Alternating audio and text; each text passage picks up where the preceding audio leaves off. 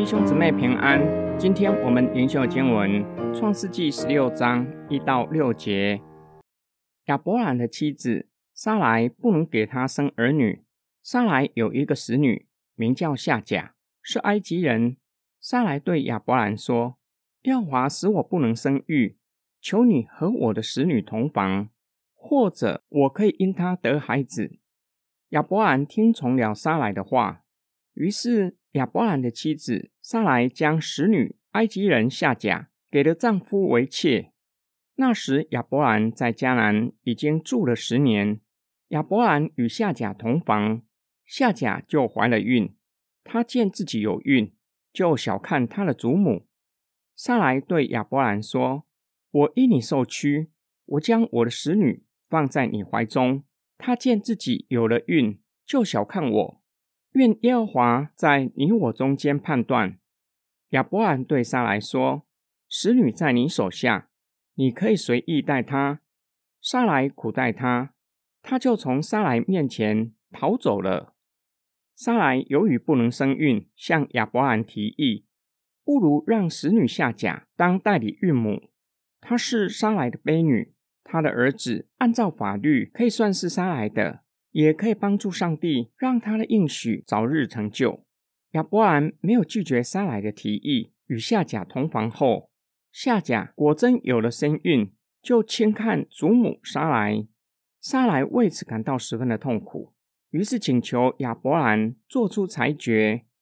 亚伯兰告诉他，夏甲是他的使女，有全权照着撒来认为好的去对待夏甲。沙来于是苦待夏甲，意思是沙来用尽各样的办法，想要让夏甲流产。夏甲就从沙来面前逃走了。夏甲有可能想要逃回埃及，来到苏尔的旷野。神的使者在水泉旁遇见他，神的使者告诉他会生一个儿子，并且将来有繁多的后裔。使者的话没有说服夏甲，因为这样的话显然是为亚伯兰。甚至是上帝为自己的应许是否可以成就，并没有为夏甲和肚子里的孩子着想。使者又告诉他，肚里的孩子会像野驴，使他可以自由无虑的生活，会住在弟兄的东边，与他的弟兄平起平坐，不再是奴隶。使者的话打动夏甲，承认上帝是看顾人的神，听见夏甲的苦情。夏甲这个时候十分的震惊，竟然在旷野看见看顾他的神，之后竟然还能够活着。夏甲听从上帝的指示，回到沙来那里，伏在他的权柄之下。今天经文的默想跟祷告，亚伯兰是上帝从万人中拣选出来的。我们或许会认为亚伯兰品格高尚，有高于常人的智慧和信心。就像一些未信主的人会错以为基督徒品格高尚、超凡的信心和智慧，其实不然。亚伯兰和撒来也是罪人，习惯以自我为中心，习惯使用人的方法面对困境。撒来不想成为上帝应许无法成就的绊脚石，以为让位就可以解决困境，可以让神的应许成就，但是。当他看见夏甲怀了身孕，经历夏甲对待他的态度明显改变，内心妒忌、恋慕丈夫，让他不惜采取激进的行动，就是要让夏甲流产。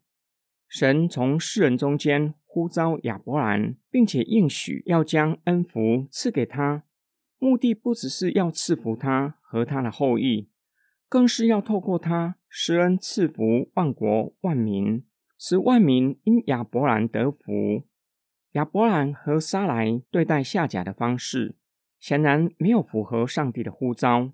贝里亚做恩福管道的职分，上帝呼召我们也是有共同的目的。我们的生命与生活与呼召的恩相称吗？成为上帝恩福流通的管道吗？对付罪是极为关键的要素，在我们里面的罪性会成为拦阻。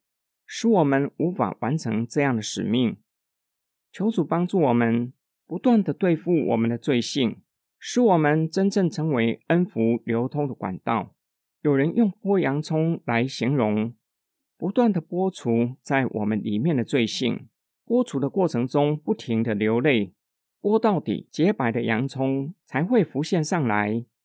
我们一起来祷告，爱我们的天父上帝，感谢你拣选我们，又施恩赐福我们，叫我们成为恩福流通的管道。当我们在每日的生活中不断的与罪恶对抗，求你帮助我们，赐给我们力量，叫我们可以胜过内在的罪性、自私、贪婪，使我们真正活出恩福流通的管道的职分，成为身边的人的祝福。我们奉主耶稣基督的圣名祷告，阿门。